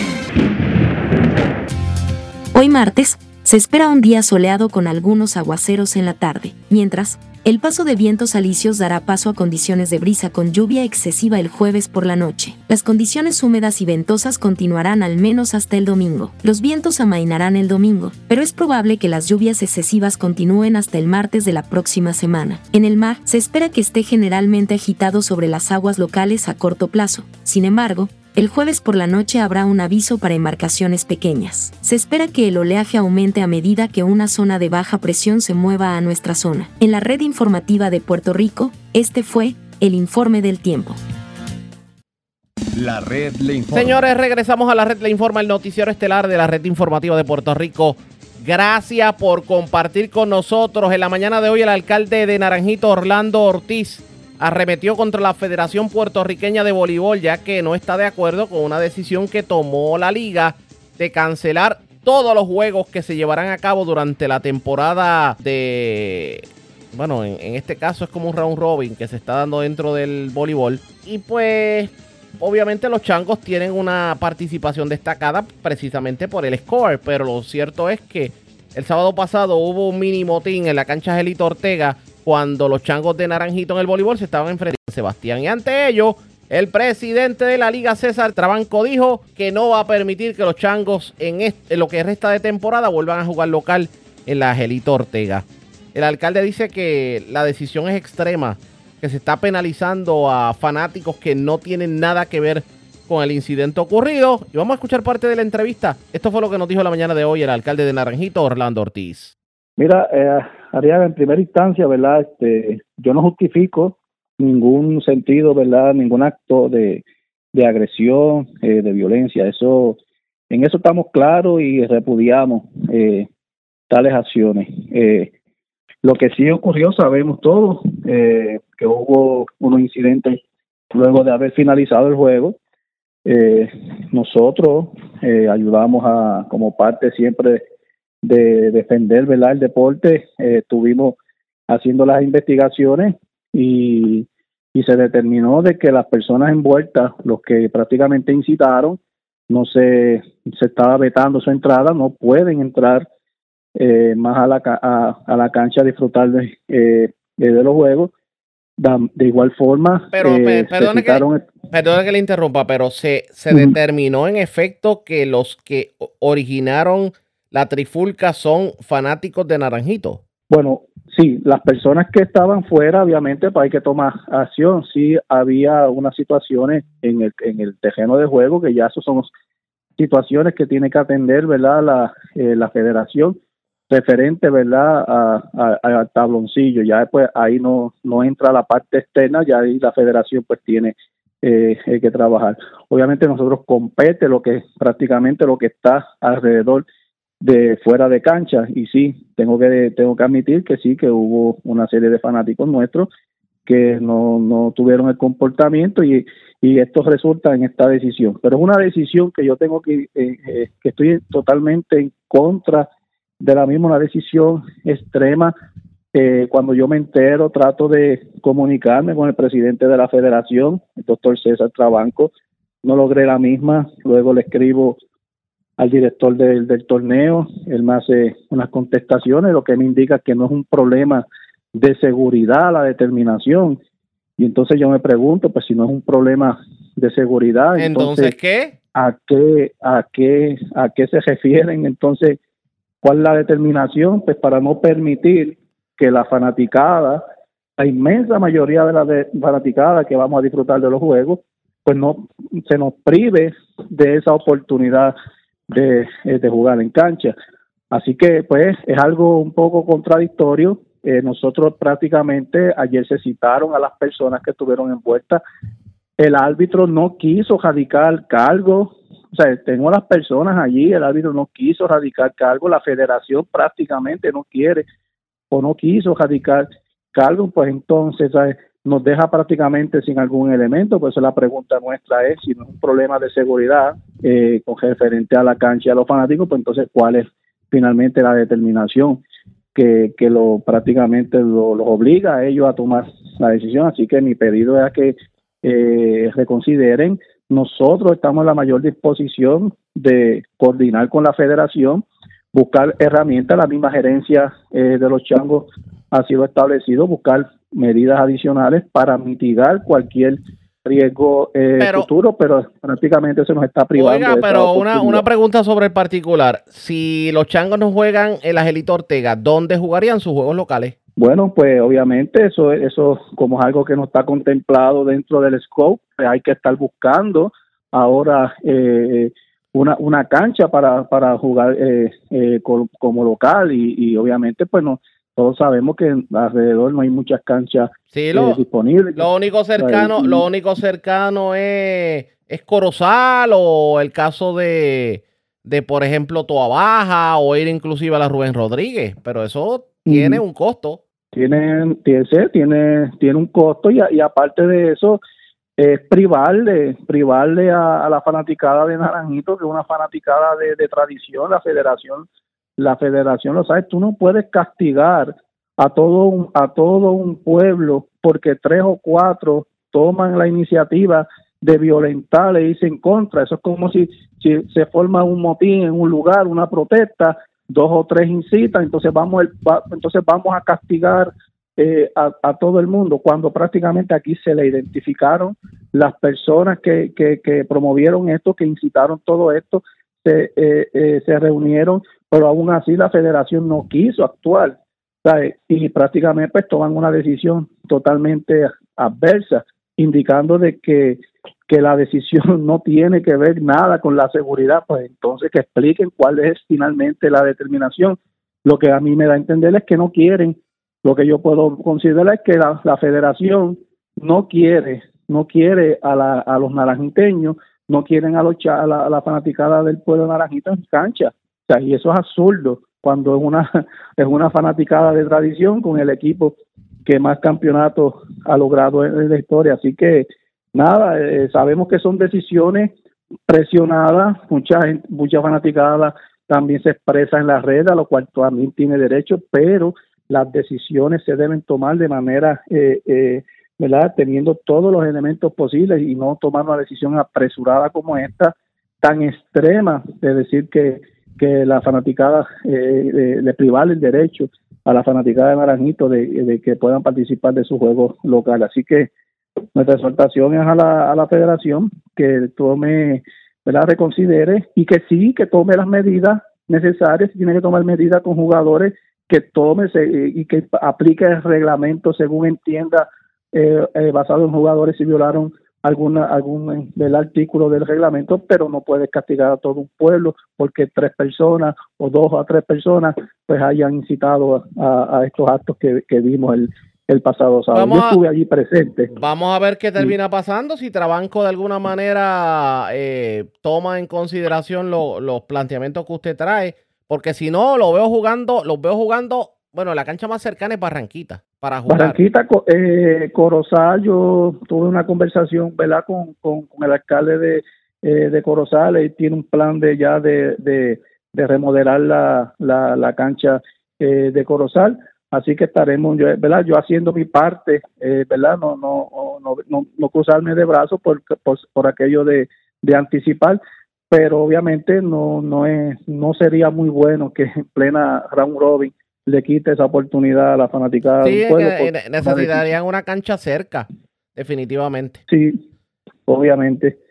En otro tema, el alcalde aseguró que los trabajos del subidero de la PR5 allí frente al hospital de Naranjito van bastante adelantados y aseguró también que el puente atirantado abrirá en su totalidad para estas navidades. Eh, en, cerca del río, detrás de, la, de las casas que, que, que corren riesgo, para poder hacer comenzar a hacer trabajos de mitigación ya hicieron ya construyeron una prácticamente un piso en, cemento en la desembocadura eh, eh, del río que cruza eh, el, desvío ya eso lo, lo, hicieron ya materiales ya se pidieron para comenzar a, a, trabajar así que esto ha sido un poquito verdad tedioso porque esto ha conllevado diseños de emergencia eh, esa, es la, esa es la parte buena, ¿verdad? Que por la declaratoria de emergencia se han podido adelantar eh, muchísimos, muchos pasos que en, bajo, bajo tiempos normales, pues eh, tardarían mucho, mucho tiempo adicional. Pero ya sí estamos en vía de que en cualquier momento el contratista comience, ¿verdad? Con los materiales eh, que se solicitaron, comenzar a trabajar. Pero pasa que no se ve eh, cuando tú pasas el, el, desvío, pero en la parte ya del río ellos hicieron un bypass que ya hicieron prácticamente un piso en cemento en la, en la desembocadura. Se está trabajando con las familias, porque a todas las familias eh, logramos que a través del Departamento de la Vivienda eh, se le aprobaran unos, unos vouchers para adquisición. y eso también es un, fue un problema porque tuvimos al principio cierta resistencia de las familias que no se querían eh, eh, ¿verdad? Este, eh, mover, relocalizar y eso hasta que no eh, se buscara una solución, pues tampoco el contratista podía comenzar, por eso es que se opta por hacer un bypass cerca del río y eso es lo que se está, se está trabajando, así que tan pronto me imagino que termine esos cabos que tenemos en la PR164, que ya está bastante adelantado los trabajos, asumo que entonces iniciarán ya prácticamente por fin los trabajos del, del llamado socavón frente allí al hospital. Y en cuanto al atirantado, ¿se dará el pronóstico del, del, director ejecutivo de carreteras de que en diciembre se abrirá al tránsito? Ayer precisamente eh, lo llamé, eh, también, ¿verdad? Eh, con mi preocupación, han habido este, tantos eventos de lluvia en los últimos en las últimas semanas y lo llamé preguntándole si todavía se mantenía el, el calendario y la información es que, que me dio es que sí, que antes de Navidades se debe estar abriendo los dos, los dos, los dos cajiles, es lo que ¿verdad? me, eh, eh, me contestó, así que eh, si él así lo menciona, pues entonces quiere decir que la información que le están proveyendo el contratista y los inspectores, pues que también pues indica que, que se pudiera abrir antes de, de Navidad. Así que por lo menos el pronóstico se mantiene. Expresiones del alcalde de Naranjito, Orlando Ortiz, en cuanto a lo que tiene que ver con el puente atirantado. Enhorabuena de que los pronósticos parece que se van a cumplir, de que se va a abrir el puente en estas navidades. Y en cuanto al sumidero de la PR5, pues todavía los trabajos continúan allí en Naranjito. Pero en cuanto a lo que tiene que ver con los changos de Naranjito en el voleibol jugando local, vamos a ver qué decisión termina tomando la liga, si se mantiene firme la decisión tomada o de alguna manera reconsidera la decisión, ya sea con algún tipo de condición de seguridad. Vamos a ver qué termina ocurriendo, pendientes a la red informativa. La red le informa. Cuando regresemos más noticias del ámbito policíaco y mucho más en esta edición de hoy martes del Noticiero Estelar de la red informativa. La red le informa. Señores, regresamos a la red le informa, el Noticiero Estelar de la red informativa. Gracias por compartir con nosotros. Todo parece indicar que el Partido Independentista puertorriqueño va a repetir la misma fórmula que ha utilizado en las últimas décadas, que es nominar a un solo representante por acumulación y a un solo senador por acumulación.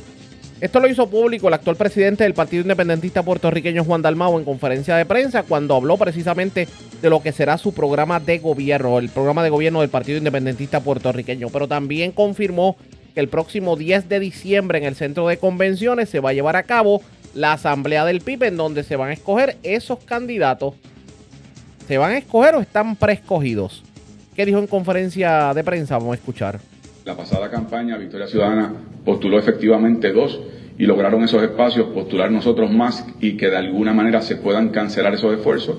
No lo vamos a hacer, pero vamos a tener los candidatos de distrito y en su funcionamiento durante este cuatrienio, los trabajos que se han realizado por la delegación del PIB en Cámara y Senado y la delegación de Victoria Ciudadana ha tenido enormes coincidencias y esfuerzos conjuntos de coautorías, así que hemos demostrado que en la práctica eso se puede lograr. En este programa de gobierno, ¿qué posición, si alguna, entonces ocuparían de los legisladores de y María Ruta Santiago, que no vemos aquí presentes?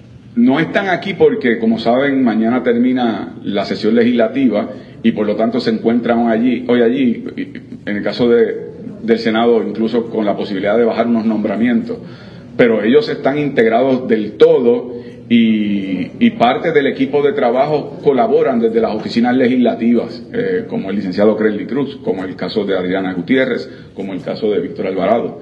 Así que eh, hay una integración completa porque parte de lo que el programa de gobierno que trabajamos eh, utiliza es precisamente la experiencia de la legislación que se ha estado trabajando durante el cuatrenio. ¿Y repetirán como candidatos? ¿Ah? ¿Repetirán como candidatos María de Lourdes y? Eso espero yo. yo lo, yo lo postulo. Perdóneme. La Asamblea General va a ser el 10 de diciembre a la 1 de la tarde en el Centro de Convenciones en San Juan. Y en esa Asamblea General se ratifican las candidaturas nacionales. Hasta, ah, sí, todo, todo eso. Todo. Por lo menos de los candidatos nacionales, así mismo, es, porque ya se han estado realizando las asambleas para los puestos a nivel de distrito y a nivel local. Ya nosotros hicimos nuestras asambleas de distrito, nos quedan las últimas dos que serán este fin de semana, Carolina y. Y era tema obligado el que se le preguntara a Juan Dalmao y al Partido Independentista Puertorriqueño sobre el proyecto de estatus que radicó nuevamente Jennifer González y que estuvo presente el gobernador, lo que se anunció la semana pasada, o el segundo tercer turno al bate con el Congreso de Estados Unidos. Vamos a escuchar lo que opina el PIB sobre el particular. Sí. Pu puro teatro, porque el gobernador sabe y la comisionada residente sabe que en el Senado federal no hay ningún ambiente para considerar un proyecto de ley que contenga la estadidad como una opción autoejecutable. Y no solamente que lo sepan en teoría, es que el presidente de la comisión con jurisdicción sobre Puerto Rico ha dicho que no va a considerar ningún proyecto de esa naturaleza. Por eso, en el caso del programa de gobierno nuestro, nosotros impulsamos un proceso de descolonización que surja desde Puerto Rico, mediante una asamblea de estatus, electa democráticamente por los puertorriqueños entre opciones no coloniales ni territoriales, y que sirva a ese mecanismo como un imprescindible interlocutor para que los Estados Unidos tengan que responder sobre viabilidad, consecuencias y transición de las opciones que finalmente estén sobre la mesa y luego el pueblo de Puerto Rico escoja con conocimiento de causa. Esa es la forma más democrática y además es la forma que forzaría a los Estados Unidos a comenzar a llamar las cosas por su nombre y no seguir pateando la lata como han hecho con los proyectos que se han radicado. Declaraciones de Juan Dalmau, presidente del PIB. Puro teatro, así califican el proyecto de estatus que se radicó la semana pasada porque entienden que esto en el Congreso realmente no va a no va a tener ningún futuro positivo.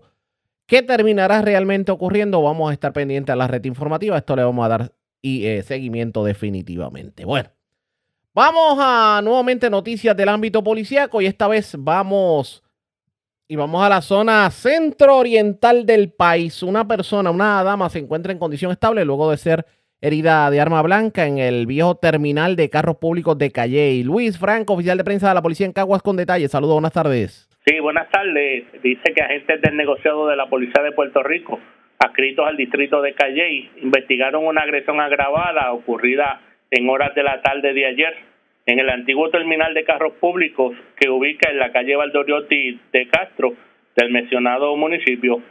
Según informa la perjudicada, eh, una mujer de 49 años se encontraba en el lugar y un individuo utilizando un arma blanca le ocasionó una herida abierta en el área del abdomen. Esta fue transportada a un hospital de la zona y agentes adscritos a la División de Agresiones del Cuerpo de Investigaciones Criminales de Caguas eh, continúan la investigación. Gracias y buenas tardes. Y buenas tardes por usted también. Gracias, era Luis Franco, oficial de prensa de la policía en Caguas, de la zona centro-oriental. Vamos al oeste de Puerto Rico. Una persona fue, bueno, fue asesinada en la madrugada de hoy en el residencial Kennedy en Mayagüez. Lo cierto es que el cadáver de la persona estaba atado de manos y pies. Información con Jaira Rivera, oficial de prensa de la policía. Saludos, buenas tardes. Hola, buenas tardes. Agentes del negociado de la Policía de Puerto Rico adscritos al distrito de Mayagüez fueron alertados a eso de la una y 56 de la madrugada sobre un incidente con disparos ocurridos en los predios del residencial Kennedy, ubicado en la avenida Duncosme, en Mayagüez. Según la información preliminar y en circunstancias que se encuentran bajo investigación, se recibió una llamada a través del sistema de emergencias 911, donde se alertó a la policía sobre esta situación. Al llegar los agentes a la escena encontraron en el suelo el cuerpo de un hombre, el cual no ha sido identificado. Este estaba atado de manos y pies y tenía varios impactos de bala en diferentes partes de su cuerpo. Al momento de los hechos, el occiso se encontraba con una camiseta de color azul atada a su cuello y vestía un pantalón largo de color crema y descalzo. En la escena se recopilaron varios casquillos de bala de diferentes calibres. El agente Julio Rosario Barreto adscrito a la División de Homicidios del Cuerpo de Investigaciones Criminales de Mayagüez, en unión al fiscal Esteban Miranda Valentín, se encuentran a cargo de la pesquisa. Gracias por la información. Buenas tardes. Buenas tardes. Gracias, era Yaira Rivera, oficial de prensa de la policía en el oeste del oeste. Vamos al noroeste de Puerto Rico. Un joven de 19 años fue arrestado porque aparentemente de forma ostentosa intimidó a una dama que se encontraba en el estacionamiento Juan Sánchez del barrio Pueblo de Moca con un arma de fuego para la que no posee licencia. Información con Yaritza Montalvo, oficial de prensa de la policía en Aguadilla. Saludos, buenas tardes.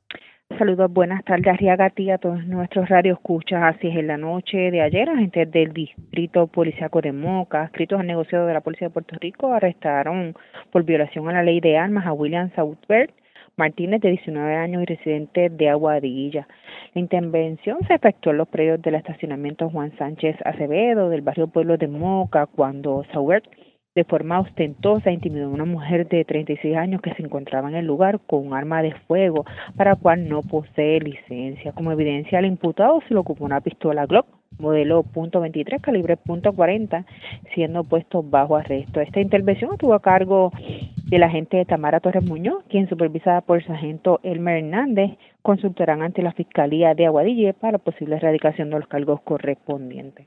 Esas son todas las novedades más sobresalientes que tenemos en nuestra área policíaca de Aguadilla. Esto es oficial de prensa, la gente de Yaritza Montalvo. Buenas tardes. Y buenas tardes para usted también. Gracias, era Yaritza Montalvo, oficial de prensa de la policía en Aguadilla de la zona noroeste. Vamos al sur de Puerto Rico. Delincuentes entraron a una residencia en la calle Sardina del barrio Cocal de Santa Isabel y cargaron con una planta de música de un vehículo, dos bocinas y varios artículos también de, bueno, se llevaron una planta eléctrica inclusive y herramientas de la vivienda. Información con Irma de Gro, oficial de prensa de la policía en Ponce. Saludos, buenas tardes. Saludos, buenas tardes a todos.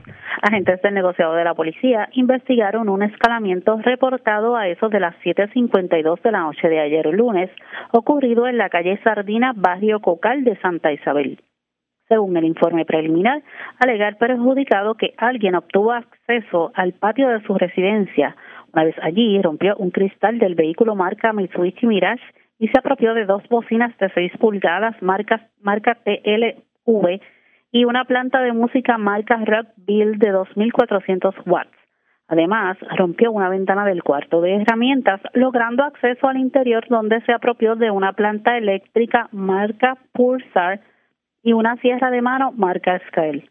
Esta querella fue referida a la División de Propiedad del Cuerpo de Investigaciones Criminales de Ponce para continuar con la investigación. Buenas tardes. Y buenas tardes para usted también. Gracias, era Irma de Gro, oficial de prensa de la policía en Ponce del Sur, vamos al oeste de Puerto Rico. Las autoridades detuvieron dos jóvenes, aparentemente por violaciones de tránsito en la carretera número 2. Esto por, el, por la avenida Duscombe en Mayagüez. Lo cierto es que cuando se detuvo a estos jóvenes, dentro del vehículo se ocupó sustancias controladas y una pistola con municiones además de un molinillo en metal con, logo de moneda. Aparentemente también para parafernalia en medio de la intervención. Estas personas fueron arrestadas. Información con Emily Martínez, oficial de prensa de la policía en Mayagüez. Saludos, buenas tardes. Saludos, buenas tardes. En horas de la madrugada hoy martes, en la carretera PR2, avenida William Duscombe en Mayagüez, agentes del negociador de la policía adscrito a la División de Patrullas y Carreteras arrestaron a un hombre identificado como José Arroyo Soto de 20 años, esto por violación a los artículos 5.02, velocidad mayor a la zona, y el artículo 2.47, tablilla no elegible de la ley 22. Este manejaba un vehículo marca Dodge modelo Durango año 2010 en violación a los dichos artículos. Y al solicitarle los documentos de rigor se le realizaron las advertencias de ley, toda vez que agentes tenían el motivo fundado de que existía la presencia de sustancias controladas en el interior del vehículo Luego de explicado el consentimiento a un registro y entender, se ocupó lo antes explicado, sustancias controladas en el interior de un bulto en posesión del pasajero, quien fue identificado como Tonier Jaer Sotos Mende, de 22 años y residente en Lares. Posteriormente se ocupó una pistola Glock modelo 24, calibre 40, cargada con cargador de alta capacidad con 21 municiones, además de un molino en metal con logo de moneda. El agente Herminio Sánchez de Patrulla de Carreteras de Mayagüez continuará investigando en unión al agente Martín Ruiz de ATF en Mayagüez y el fiscal de turno para la posible erradicación de cargos correspondientes. Gracias por la información. Buenas tardes. Buenas tardes. La red le informa. A la pausa, regresamos a la parte final del noticiero estelar de la red informativa. La red le informa. Señores, regresamos esta vez a la parte final del noticiero estelar de la red informativa de Puerto Rico. ¿Cómo está Estados Unidos? ¿Cómo está el mundo a esta hora de la tarde? Vamos con DN, nos tienen un resumen completo sobre lo más importante acontecido en el ámbito nacional e internacional. Los dos hospitales más grandes de la franja de Gaza, el Al-Shifa y el Al-Quds, han suspendido sus operaciones debido al colapso del sistema de salud que enfrenta el enclave palestino por el bloqueo y los incesantes bombardeos que está llevando adelante Israel. Al menos seis bebés prematuros y otros nueve pacientes han fallecido en el hospital Al-Shifa debido a la escasez de electricidad. Los últimos trabajadores que quedan en el hospital se están viendo obligados a recurrir a medidas desesperadas. Imágenes que circulan en Internet muestran a bebés prematuros que han sido sacados de sus incubadoras y colocados juntos en una cama para mantenerlos al calor. El personal médico afirma que las Fuerzas Armadas israelíes ingresaron a los hospitales, dispararon contra los pacientes y obligaron a cientos de personas a salir a las calles. Los médicos y funcionarios del Ministerio de Salud palestino pidieron a los organismos internacionales permitir la evacuación segura y el tratamiento de los pacientes estas fueron las palabras expresadas por el jefe del Departamento de Emergencias del Hospital Nasser, el doctor Muhammad Kwandil. Los hospitales están siendo atacados. El ejemplo más reciente es la unidad de cuidados intensivos del Hospital Al-Shifa. Hoy han lanzado un ataque contra otro hospital de obstetricia privado y dos de nuestros colegas, quienes son especialistas en obstetricia y ginecología, han muerto esta noche. No hay servicio para pacientes pediátricos en la zona norte de Gaza. Cinco niños de la unidad de cuidados intensivos pediátricos se quedaron solos en el hospital Al-Rantisi y no sabemos cómo están. Perdimos las comunicaciones por lo que podrían estar vivos o muertos. En el hospital Al-Shifa no pueden ocuparse de los cadáveres en este momento. Hay una tienda de campaña repleta de cadáveres en el hospital.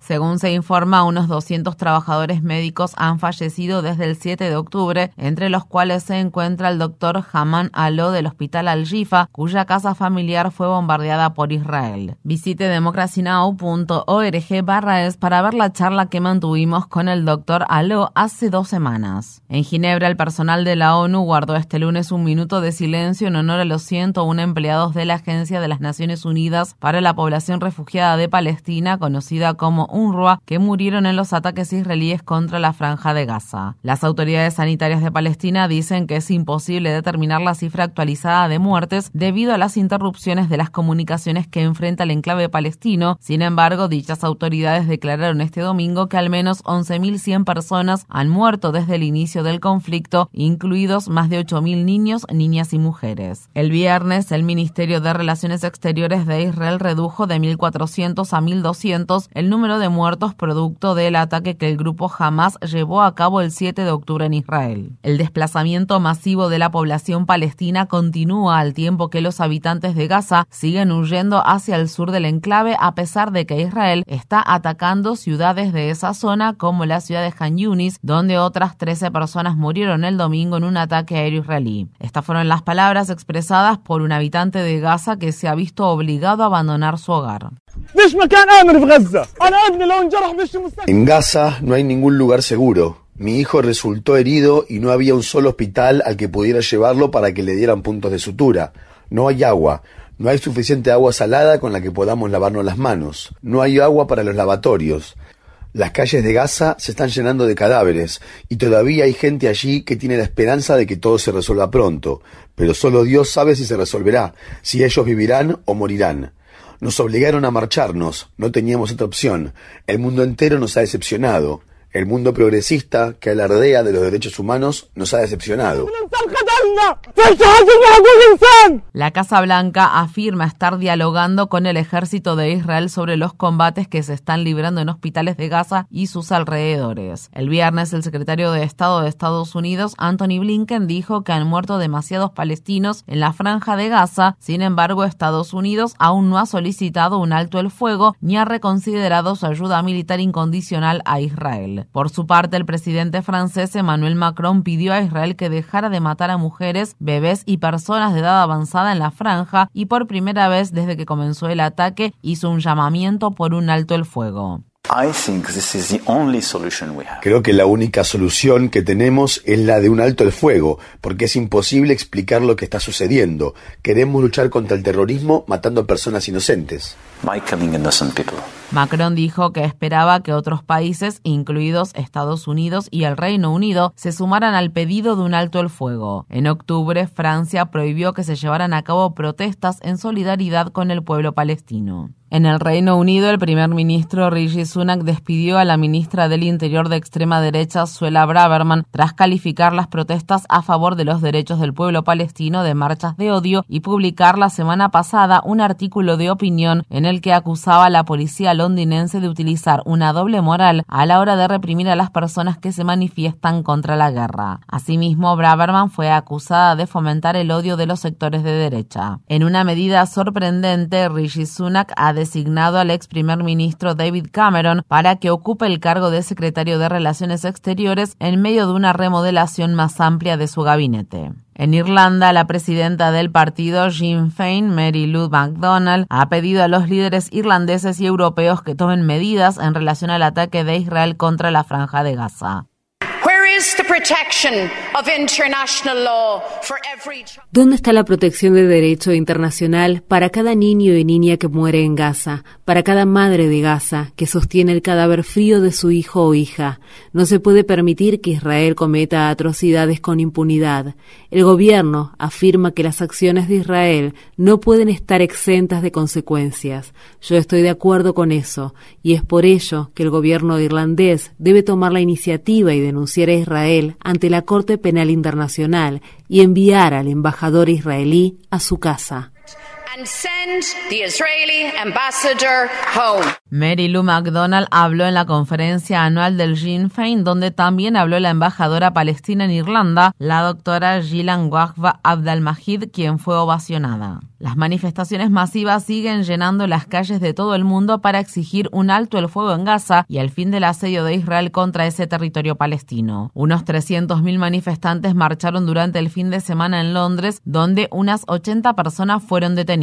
Las manifestaciones también continuaron en Estados Unidos, incluidas una serie de protestas en las que participaron familias enteras. En diferentes manifestaciones, niños y niñas marcharon junto a sus familiares hasta la casa que el presidente Biden tiene en el estado de Delaware y hasta la residencia que el senador Chuck Schumer tiene en Nueva York. El ejército de Israel afirma que siete soldados y otras diez personas resultaron heridas el domingo en un ataque con misiles que combatientes del grupo Hezbollah lanzaron desde el sur del Líbano.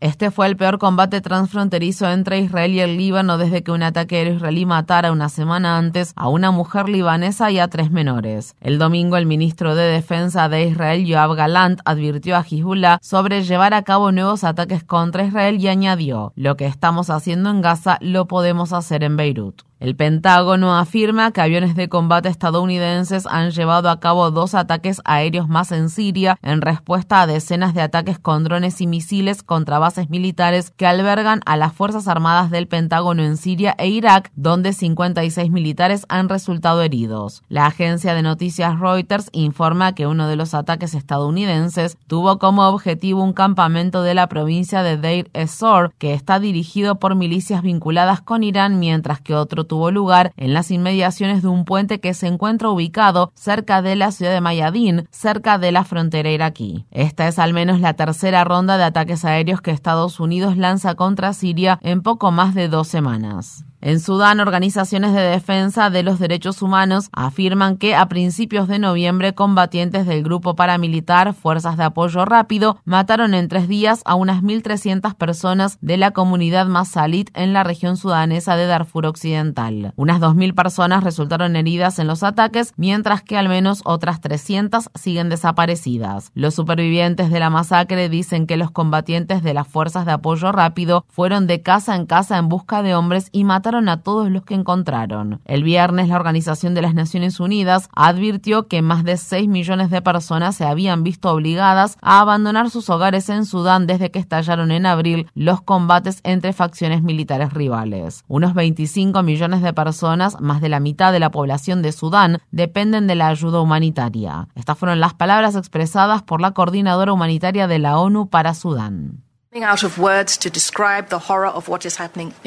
No tenemos palabras para describir cuán horroroso es lo que está ocurriendo en Sudán. Seguimos recibiendo constantemente informes espantosos de violencia sexual y de género, desapariciones forzadas, detenciones arbitrarias y graves violaciones de los derechos humanos y de los derechos de los niños y niñas. Lo que está sucediendo roza la maldad pura.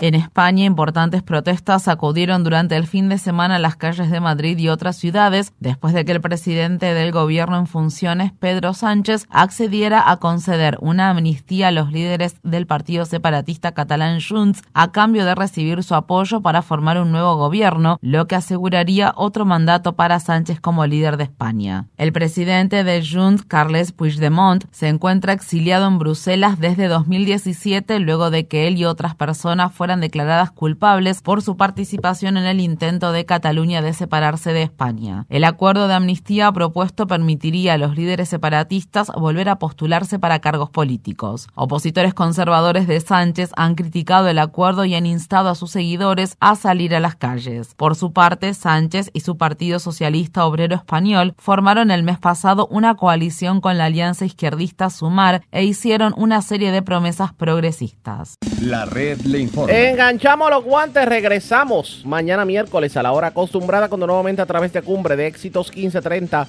del 1480 de X61 de Radio Grito y de Red 93, que son las emisoras que forman parte de la red informativa de Puerto Rico, le vamos a llevar a ustedes el resumen de noticias de mayor credibilidad en el país. Hasta entonces, que la pasen bien.